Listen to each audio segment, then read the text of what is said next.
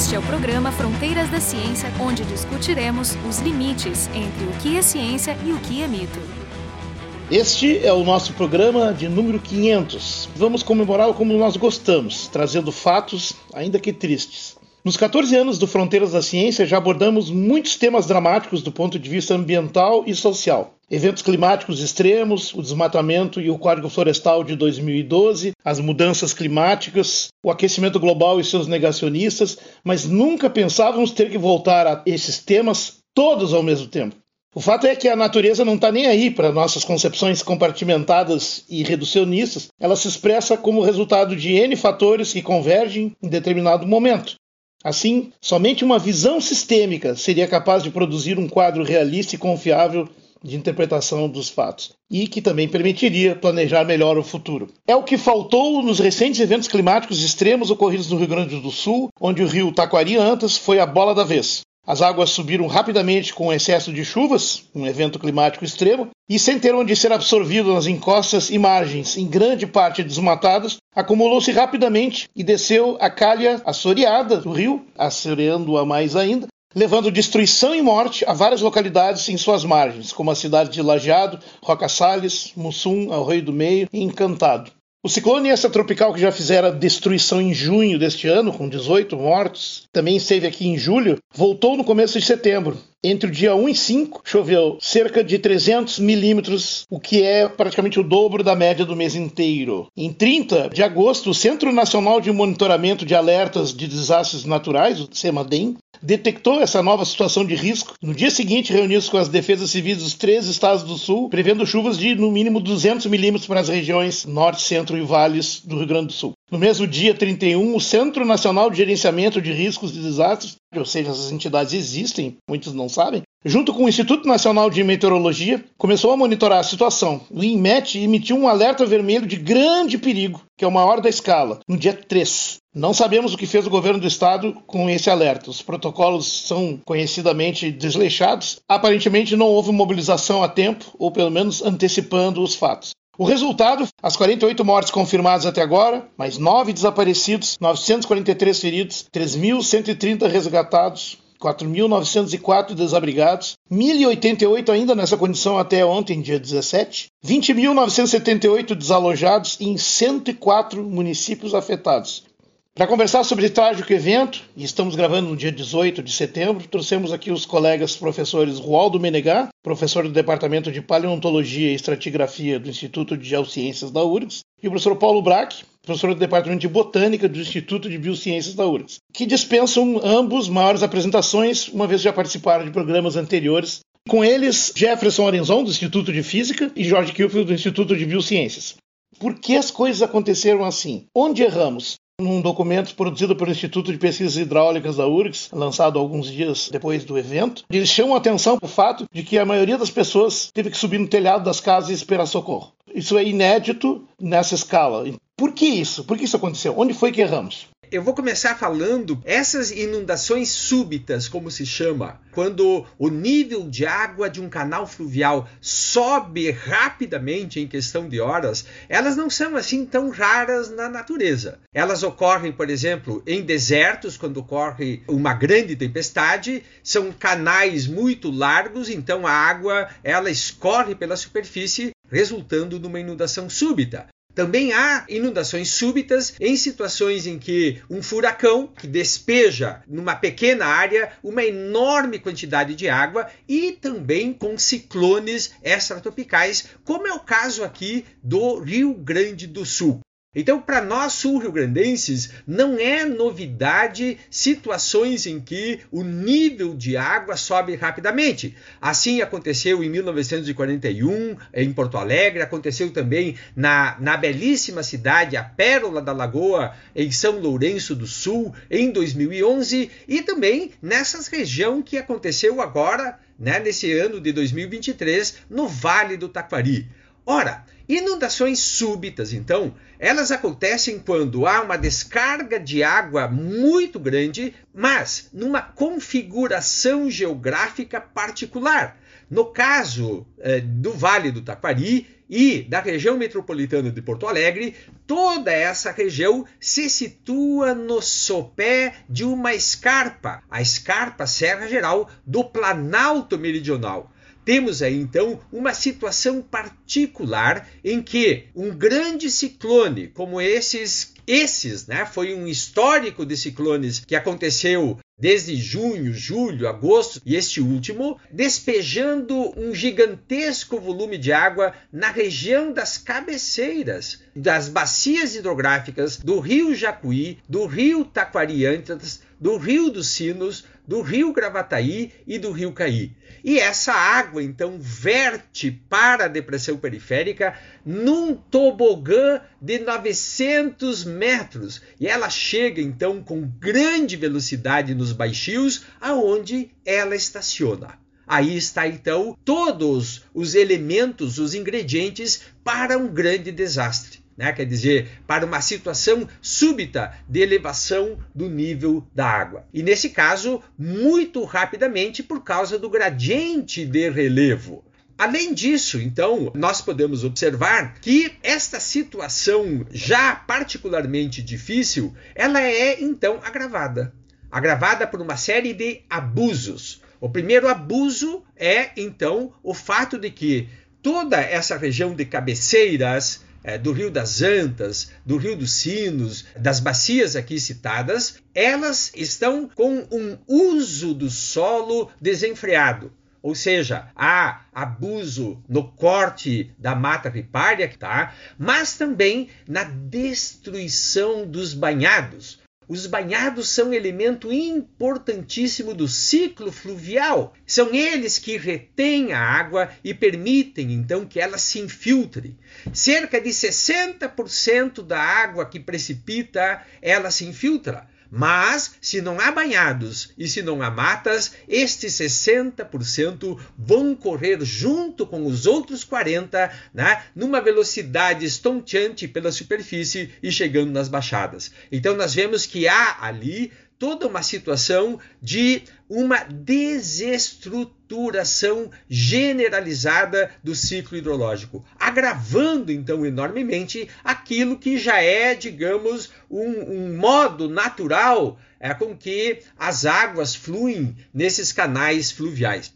Outro elemento altamente agravante é o fato de que, então, nessas regiões baixas desses vales, como esse do rio Taquari Antas, é por si só, naturalmente, uma região de perigo. Ou seja, os habitantes das margens dessas bacias nesta região baixa devem ter um estrito sistema de planejamento do território, em que as regiões de alto risco não podem ser ocupadas, porque mais dia, menos dia, esse evento é possível. Então nós vemos aí outro problema característico, é a desordem da ocupação territorial, que empurra populações para habitar situações de alto risco. E por fim, a questão agravante é o próprio uso dos recursos hídricos, a maneira como se usam esses recursos hídricos. Ora, nesses rios há várias hidrelétricas operando. Essas hidrelétricas, com suas barragens, numa situação de risco hidrográfico súbito, como é o caso dessas bacias hidrográficas, deviam ter um sistema absolutamente operativo quanto aos riscos de haver, inclusive, ruptura das barragens. Portanto, os habitantes destes baixios do Vale do Taquari correm sempre duplo risco. O próprio risco da grande inundação e o risco de, em havendo uma grande inundação, haver ruptura de barragens. No caso deste evento de setembro, as barragens, disse uma das operadoras, foi completamente preenchida e a água sobrepassou o dique. Ora, esta já é uma situação de alto risco que merecia o acionamento de um sistema de emergência. E esse sistema de emergência, como nós vimos, não foi acionado. Então, ele não foi acionado nem pela Defesa Civil, nem pelas operadoras de um sistema de uso dos recursos hídricos que deveria ter o compromisso e a responsabilidade de atuar é, de forma socialmente responsável numa situação extrema como a que ocorreu. é importante a gente ver a complexidade que, é, que ocorreu esse evento extremo e ao mesmo tempo também todas as implicações ambientais, né?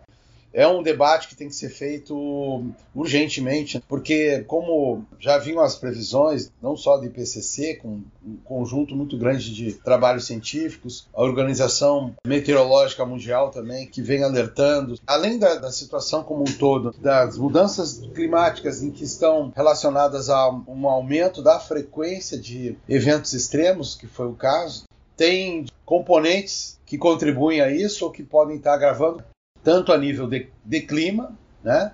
Já estamos aí com 421 partes por milhão de CO2. Lá por 1750, alguma coisa assim, né? Era 270 partes por milhão, se não me engano.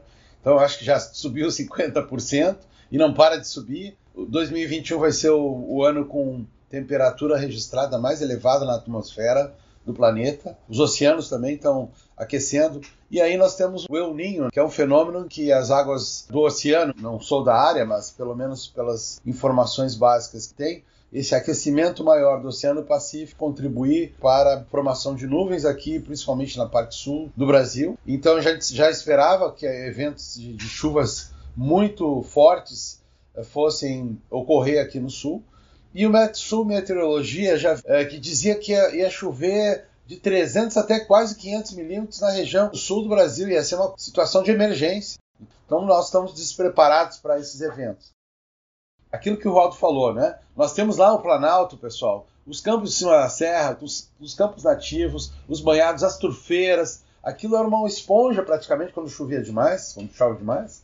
Eu venho acompanhando isso, pessoal, acho que há uns 20 anos para cá, assustado, estarrecido como estão destruindo aquela região dos campos de da serra.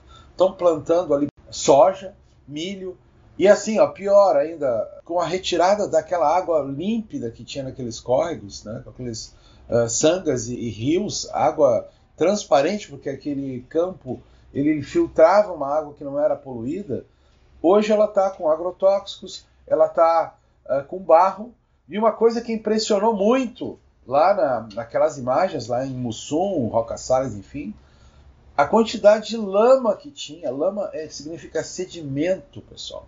Sedimento dessa destruição. Então, aquilo que o Rodo falou, quer dizer, agravamento né, pela degradação ambiental, não só na, nas cabeceiras, a retirada da mata ciliar também, ela está ocorrendo, inclusive pelas hidrelétricas, como também na margem do curso d'água. Essas mudanças de padrão que a gente percebe, que trazem esses eventos extremos do, no clima, elas pegam as pessoas muito despreparadas, né? Então, sei lá, se, que nem o Paulo falou agora, estava chovendo e as pessoas não estavam tentando se proteger, né? Como se não houvesse diferenças entre uma chuva de verão e um, e um ciclone, né? Então, o que, que precisa ser feito para aumentar o nível de, de preparação, né, o nível de preparo da, da população nessas emergências? O que, que falta para a gente?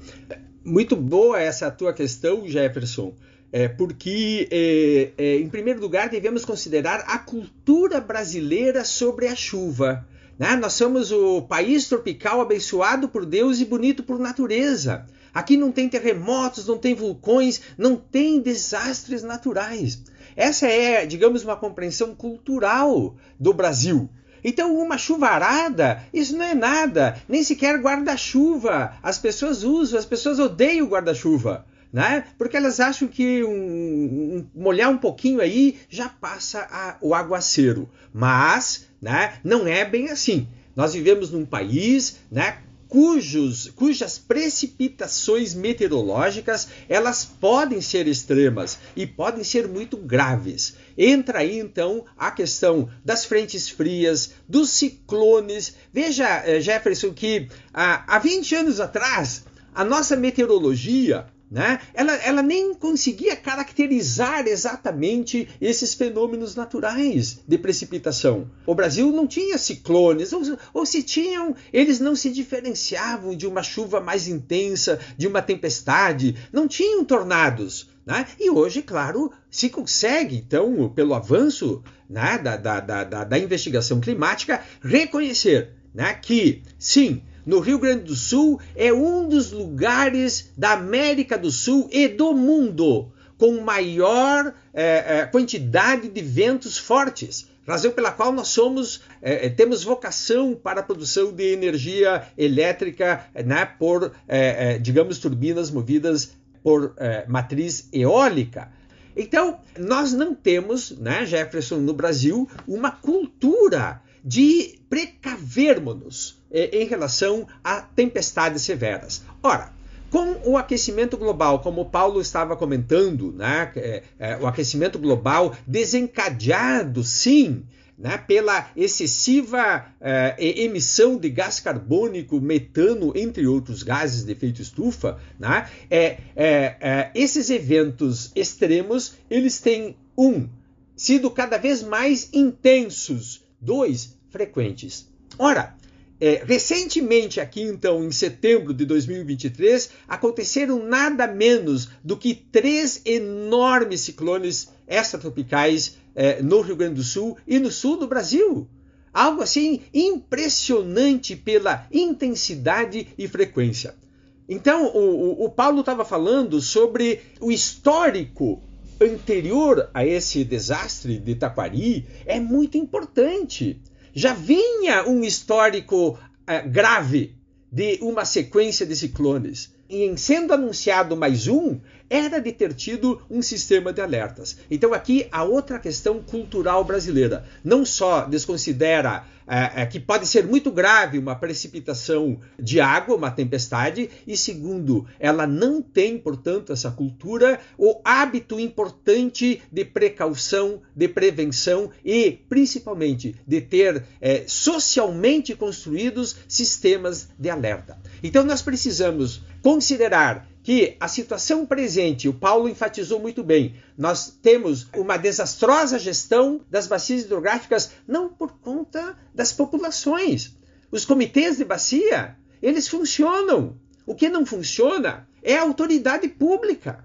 A autoridade pública do Estado, governo do Estado, não funciona no sentido de saber ouvir e dar a importância decisória para os comitês de bacia. Se ele tivesse feito isso, se o governo do estado fizesse isso, nós teríamos então um sistema muito mais integrado de gestão dos riscos que os eventos extremos colocam para, digamos, eh, levar ao limite o ciclo hidrológico nas nossas bacias. Então, é uma cultura também de eh, não saber é precaver-se e não ter um sistema de emergência acionado, claro. É, é uma falta de recursos financeiros combinado com uma falta de uma cadeia de comando previamente planejada ou pelo menos implementada adequadamente.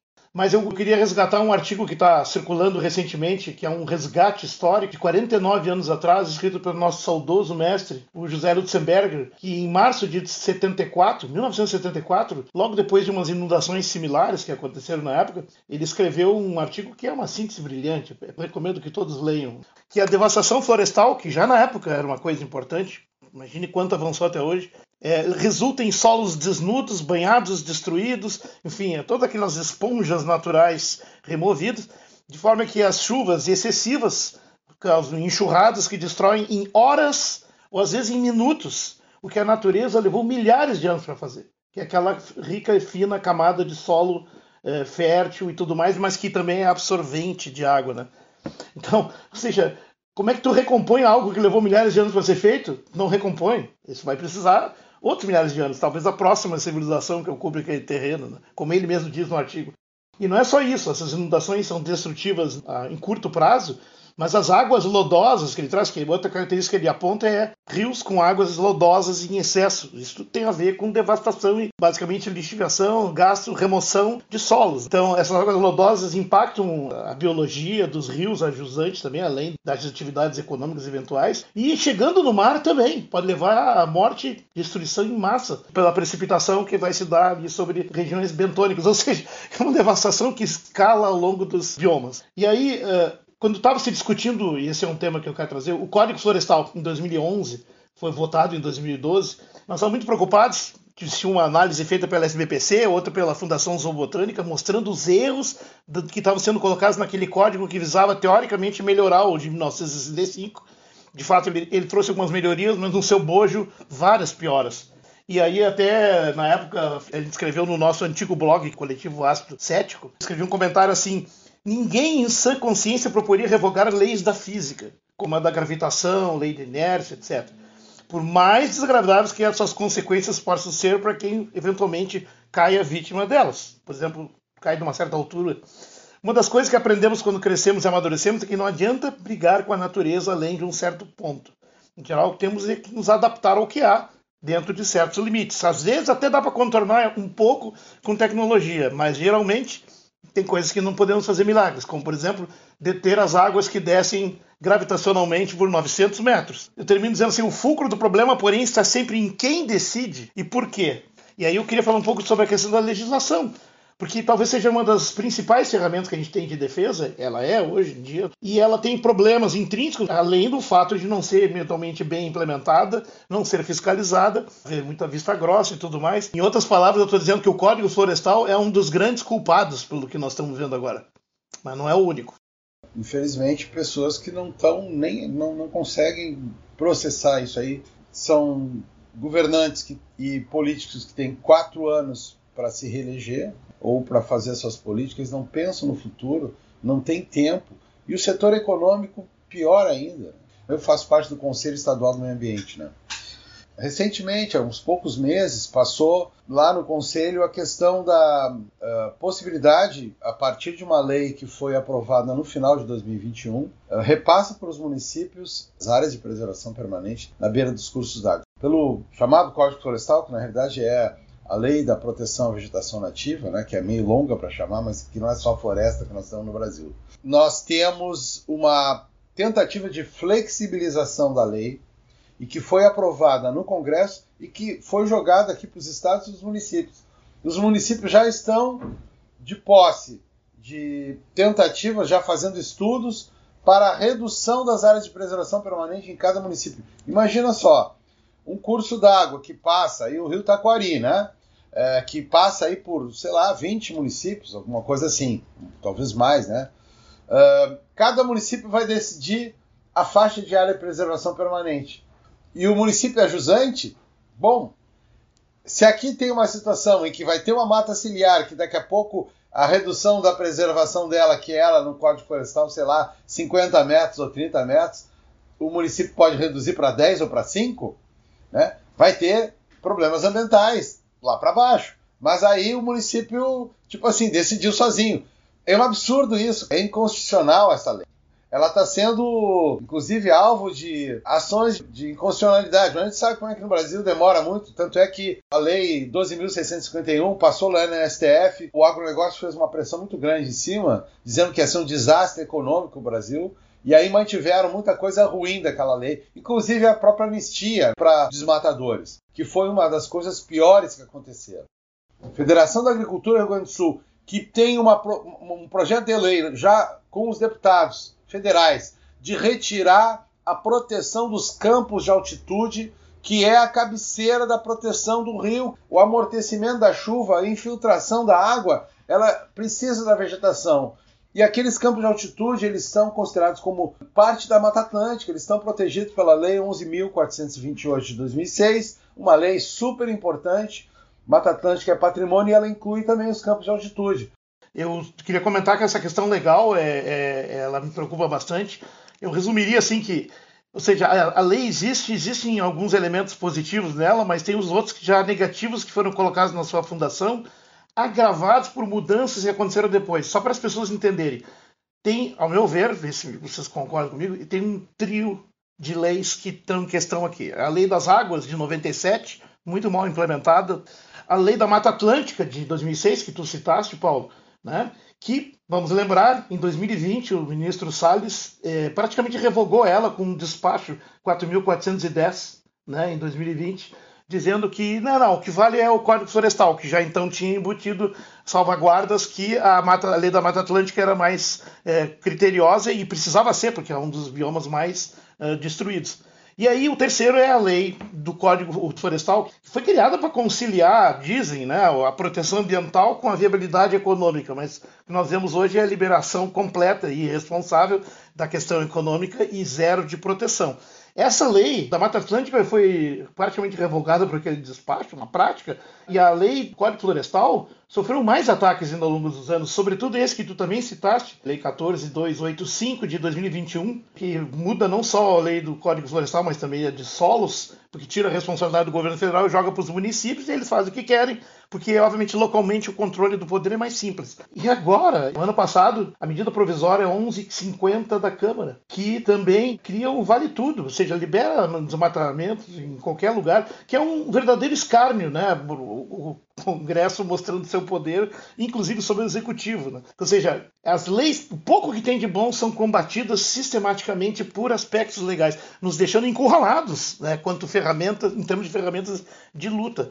E aí, a última coisa que eu preciso dizer para isso, isso não deveria nos surpreender, em 2019, na revista Science, saiu um estudo demonstrando que do mundo, em 73 países, Brasil e Estados Unidos são os maiores responsáveis por retrocessos ambientais do ponto de vista legal. Em 200 anos de história. No Brasil não tem tanto tempo de leis assim, mas basicamente eles discutiram a extinção, redução de tamanho e diminuição de restrições a áreas protegidas em 73 países. Basicamente, nesses 200 anos foi extinto um território no mundo do tamanho da Espanha. E umas três vezes isso flexibilizados. Né? Mas tudo aconteceu principalmente a partir do ano 2000 e no Brasil 84% desses desastres aconteceram depois de 2000, nós acabei de citar três deles. Diga-se passagem, a área atingida é 87% da área revertida por leis, né? é 87% da área dos nove países amazônicos. Quer dizer que nós temos uma responsabilidade bem importante isso aí, tá? E aí, como para encerrar, como o Aldo mencionou e tu também, metade disso, desde 2010, essencialmente para autorizar represas. Ou seja, Obviamente não somos entre os piores do mundo mesmo e estamos demonstrando isso. Então, como é que a gente faz para sair dessa? Evidentemente que enquanto esses desastres eles tendem a crescer, a sociedade também vai tender a querer é, soluções e, e respostas mais claras. É possível que o negacionismo ele possa ceder na medida em que esses desastres é, que não são naturais né? Hoje em dia, nós não comentamos mais em desastres naturais, eles são desastres desnaturais. Desde as grandes investigações de uma pesquisadora inglesa, Abramovics, ela lá na década de 90 ainda passou a alertar que esses desastres, porque induzidos pelo aquecimento global, produzido pelas ações humanas, pelas emissões das atividades humanas, eles não podem mais ser caracterizados simplesmente como naturais. Então, essa ideia política né, que os políticos usam, né, os maus políticos, usam de considerar essas situações graves como desastre natural, disse o governador, não é mais natural. Quer dizer, a ciência já consegue prever a longo prazo uma situação, como Paulo falou, de colapso ecossistêmico caso a tendência ao aquecimento continue no presente século. Então, o que fazer? Eu acho que a questão mais importante nesse momento é nós lermos né, os próprios relatórios do IPCC quando eles recomendam que municípios, estados, países e também, Paulo, universidades decretem estado de emergência climática. O que, que significa isso? Significa, no caso, por exemplo, de uma universidade, que é, digamos, um âmbito que nos compete, o Paulo fez um chamamento adequado, é, é no sentido de que temos que ver hoje o que nos compete dentro da nossa própria esfera de atuação, no local de trabalho, no local de moradia, no bairro, na cidade. Nós temos que ver como enfrentar isso. E eu acho que é o caso da gente sim reunir né, atores, atoras, da universidade para que as nossas universidades façam o dever de casa, que é decretar a emergência climática. E o que, que significa isso? Significa algo muito simples. É comprometer-se no prazo de 10 anos, de 20, de 30, ter planos para reduzir o consumo energético. Nós temos que pensar é, é, como nós podemos ser autônomos do ponto de vista da produção de energia. Nós não podemos mais depender desses grandes monopólios de produção e distribuição de energia. Nós passamos a ser reféns, reféns A sociedade não pode mais ser refém desses grandes organismos, né? essas máquinas econômicas que oprimem e que levam ao negacionismo, como Paulo comentou muito bem. Então, a única maneira de sairmos dessa é a autonomia, é a suficiência energética. Isso já acontece na Europa. Na Europa, no norte da, da, da, da Itália, na, na Alemanha, na França, entre outros, existem as chamadas comunidades energéticas, cooperativas de mais de 2 milhões de pessoas não só produzem a sua energia, como a distribuem. Esse é o caminho, porque a suficiência energética nos leva a outra suficiência, a suficiência na produção de alimentos locais. É olhar para os cinturões verdes das nossas cidades né? Nós precisamos produzir localmente, não depender mais de, eh, de logísticas excessivas. Hoje, né, no mundo, existe inclusive eh, filas de grandes navios portadores de mercadorias no canal de Suez. Há congestionamento de navios nas rotas eh, marítimas.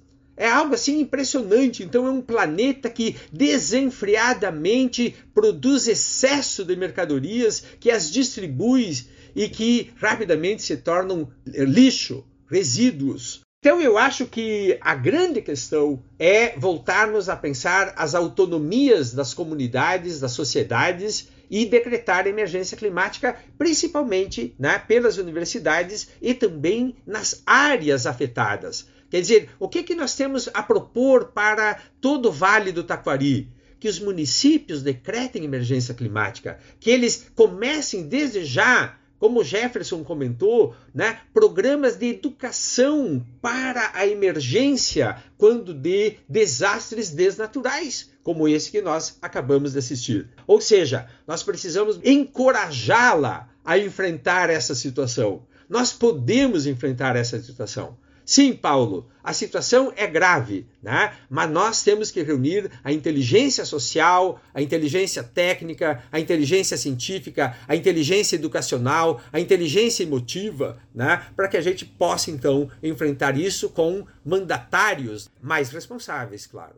É, eu, eu, queria só enfatizar isso que o Rosa está falando da questão da autossuficiência energética, que eu acho bonito né? Bacana que as pessoas se mobilizem e, e, e procurem essas coisas, mas a gente precisa que a produção de energia individual, a produção de energia caseira seja uma política de Estado.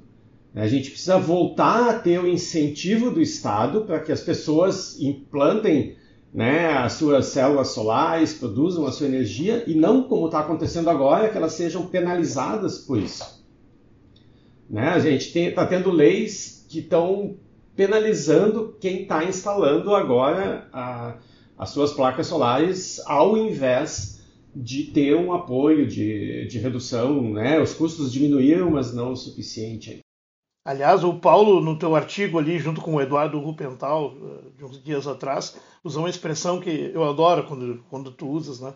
Nós dizemos a sociedade energivora. Eu acho que isso resume bastante. Realmente, como vocês falaram, né, é, o consumo, ele dentro do sistema capitalista, que é o que move o mundo, né, ele, ele pensa na expansão ilimitada. Então nós também temos que pensar nessa questão do crescimento. Tem vários aspectos aí que, infelizmente, a própria esquerda não consegue superar também, né? O próprio PAC, Programa de Aceleração do Crescimento, eu me lembro lá no, na, na década, da primeira década desse milênio, eu fui olhar a parte, eu fui buscar, busca a palavra, né? Palavra ambiente. Ambiente de negócio, ambiente de investimentos. Ela estava citada no um dos primeiros, o primeiro documento do PAC, sete vezes ambiente, e, e uma delas falava em ambiente mesmo, a parte que se refere a, ao meio ambiente, né? É, então era ambiente de negócio, ambiente de investimento, quer dizer. Então a própria palavra ela já foi usada, né? dentro de uma lógica do crescimento econômico acelerado. Quer dizer, a gente tem que parar agora para ver como é que a natureza vai se comportar para esse nosso excesso. É ultrapassagem dos limites. O problema é o seguinte, pessoal, a questão é muito política, porque, por, por um lado, como o Waldo falou, nós temos as comunidades que estão, comunidades, pequenas comunidades que estão buscando a alternativa que é, é o lado mais, mais, mais simples, que é a, a vida uh, desapegada de, de, consumo, é uma vida mais autônoma. Né? É, ela está crescendo em alguns locais, mas ela é muito incipiente. Enquanto que nós temos uma avalanche, nós temos uma avalanche, pessoal, de, uma, de um negacionismo, de uma ganância que continua o sistema econômico. Acho que aí vamos entrar num outro debate, né? Eu acho que a questão da centralização, é, a concentração que o Lutz já falava, me lembro lá na década, no início da década de 80, final da década de 70, ele já dizia, ele falava contra as, as usinas nucleares, ele dizia o seguinte, a, ne, a tecnocracia está associada a mega empreendimentos. Ele falava em mega e aquilo ali, e hoje nós continuamos nos mega empreendimentos. Por isso, aquilo que o Jefferson falou, que seria interessante a descentralização, vamos cada um tentar aquecer a água com, com a luz solar, né? Pelo menos até para não gastar é, o chuveiro elétrico, que vocês da física, pô, transformar a energia elétrica em calor é uma coisa das mais absurdas. Mas a gente gasta no Brasil em volta de 5% da nossa energia é para aquecer o chuveiro, inclusive em regiões como o norte e nordeste, onde tem muito sol, tem muito calor e às vezes a água sai fria e aí tu liga. Então, essa é, é, não existe, aí vamos dizer assim, ó, dentro da universidade também, pessoal, vamos entre nós aqui, a gente tem que começar a pensar numa sustentabilidade real da vida, né? Não é sustentabilidade do capital, sustentabilidade desse modelo energívoro e de esgotamento. Temos que pensar num outro modelo. E isso aí leva tempo. A gente tem que contagiar as pessoas porque a gente também não pode ficar no desespero e achar que não tem, não dá para fazer nada. Então nós estamos assim, é, é, é quase é o Titanic, né? Nós estamos quase que andando no Titanic, chegando perto dos icebergs diferentes, né? Climático, a poluição, o microplástico, a perda da biodiversidade. E esses, esses icebergs estão batendo no Titanic. Só que o, os gestores lá, o comandante, os caras não querem saber. E nós temos que chegar lá no, junto com a massa e dizer: olha, nós não queremos isso aqui. Vamos de repente transformar esse Titanic em pequenas embarcações? Porque a pequena embarcação é mais fácil de mudar o rumo dela. Enquanto que uma embarcação muito pesada vai ser difícil mudar, não tem como fazer esse, esse desvio em tão pouco tempo para evitar o colapso. Nós estamos na beira do colapso, pessoal. Como nós vamos fazer como professores e como comunidade, né, como sociedade, como ONGs, como... Eu gostei da analogia, só para um breve parênteses, porque a gente tem que uma escolha para fazer agora. A gente tem que escolher entre ser aquela orquestra que ficou tocando até o fim no barco, ou a gente vai fazer outra coisa. Eu espero que a gente não seja aquela orquestra. Mas, infelizmente a gente está sendo levado a isso, né? A sociedade ela está vivendo aquela orquestra. Vai acontecer uma grande tragédia só a partir dela. Nós temos que nos organizar para fazer essas pequenas embarcações que o Roaldo falou.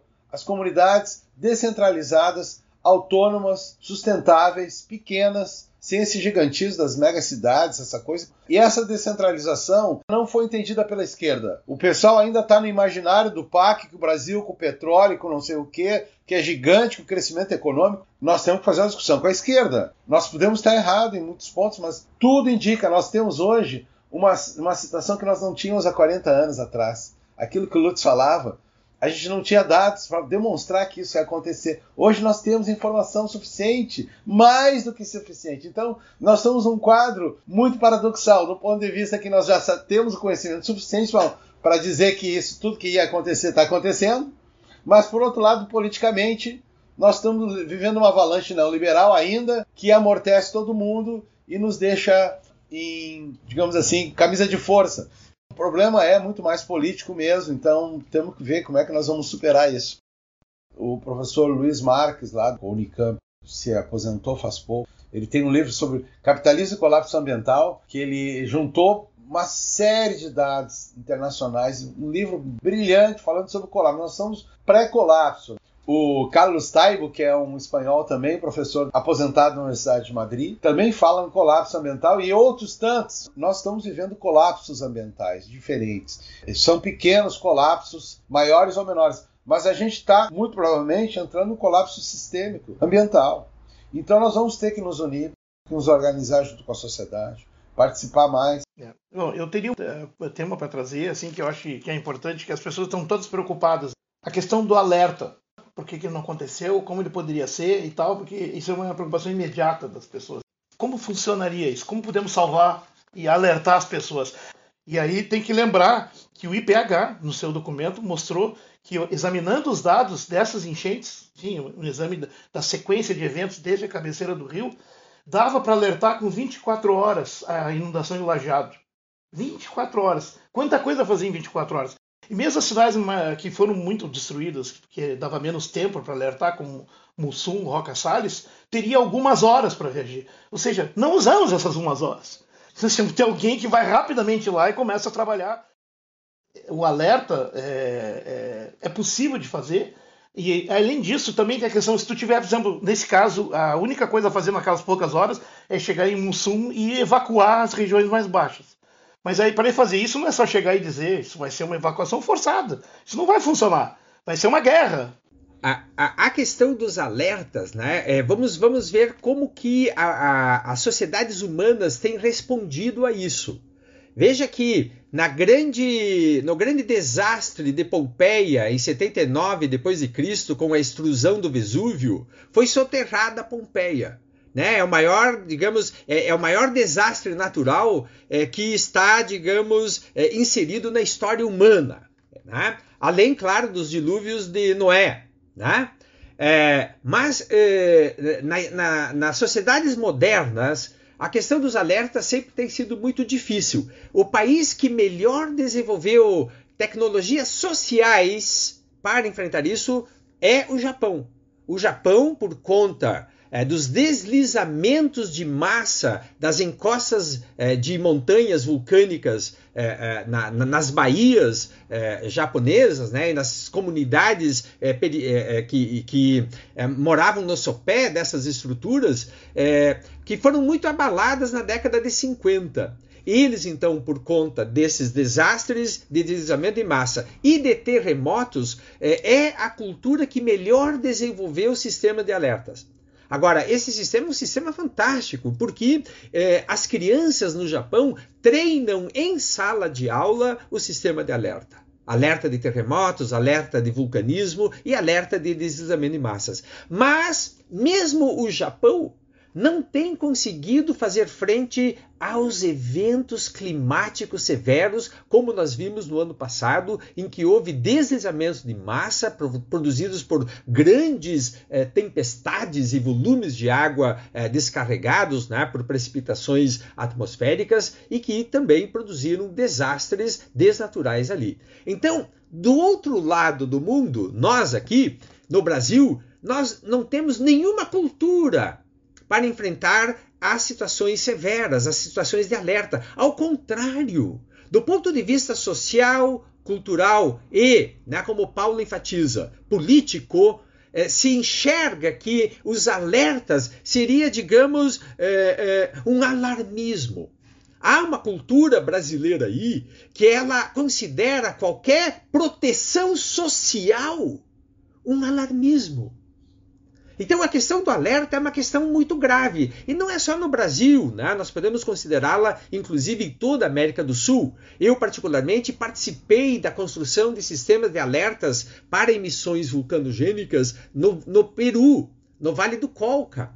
É muito difícil é, nós, com todo o nosso, nosso conhecimento científico, como Paulo é, é, sublinhou, né, chegar numa comunidade e dizer: olha, vocês têm que evacuar. Isso não acontece da noite para o dia. É preciso a construção de uma cultura socioeducativa, científica, popular, cultural, para que, é, é, ao fim e ao cabo, as comunidades possam respeitar e executar um programa de alerta. Agora, de qualquer maneira, Jorge, de qualquer maneira, como é que é possível que represas de produção de energia elétrica nas calhas desses rios da bacia Taquari-Antas não tenham delimitado nas cidades a jusante as, as zonas de risco em caso de ruptura das represas. Isso é inadmissível.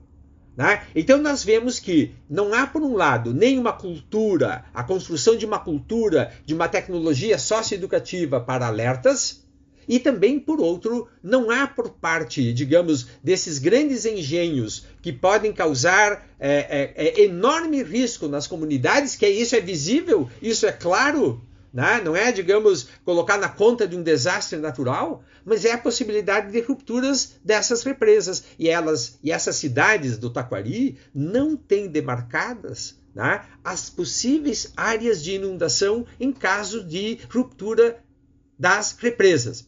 Então há um conjunto realmente muito grande né, de irresponsabilidades e de dificuldades culturais e técnicas que nós, é, da universidade, deveríamos tomar frente nisso. Né, porque a construção dessa cultura educativa, né, sistemática, é, é levar a consciência de que as sociedades devem ter uma resposta sociosistêmica né, para o colapso ecossistêmico.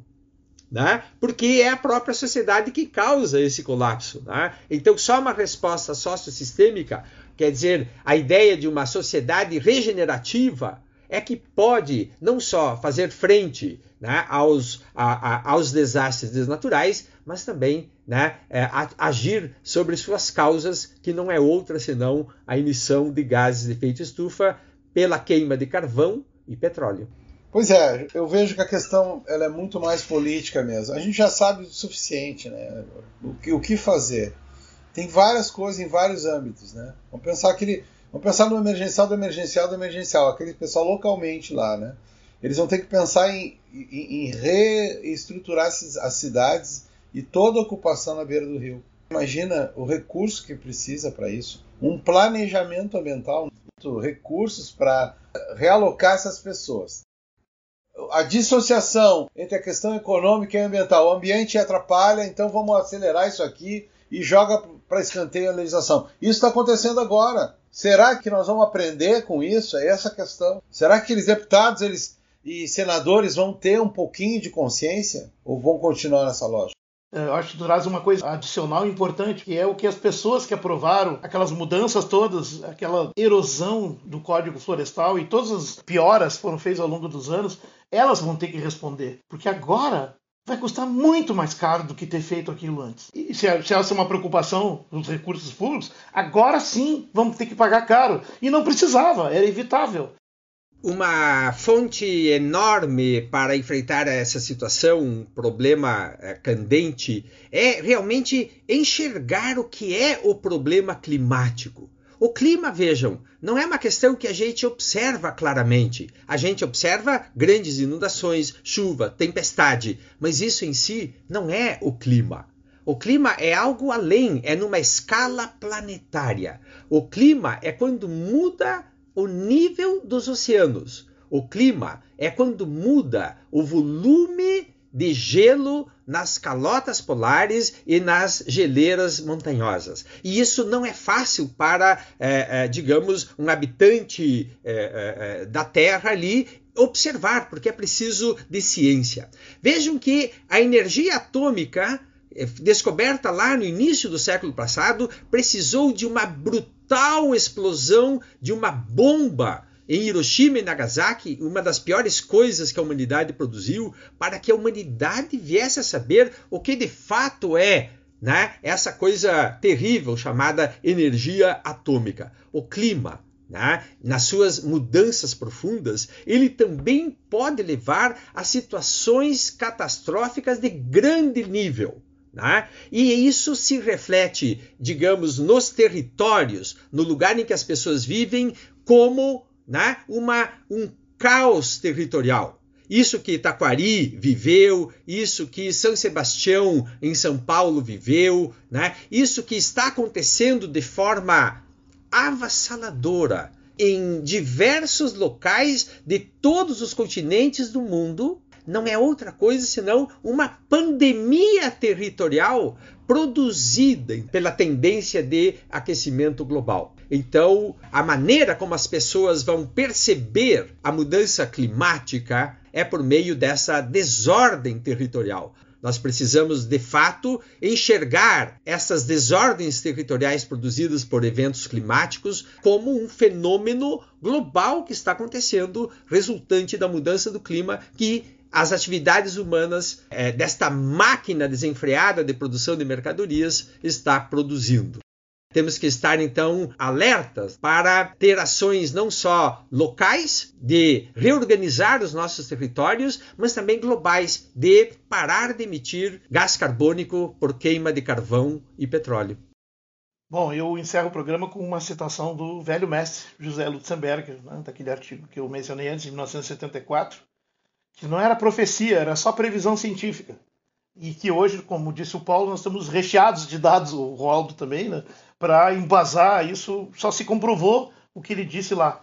E é essa compreensão sistêmica que é tudo que falta na visão de administradores e inclusive dentro da academia. A visão reducionista ainda impera em grande monta, inclusive nos projetos científicos, em parte porque é necessário, mas em, em boa parte porque é cômodo. Né? E a frase do, do Lutzenberg vai assim, ó.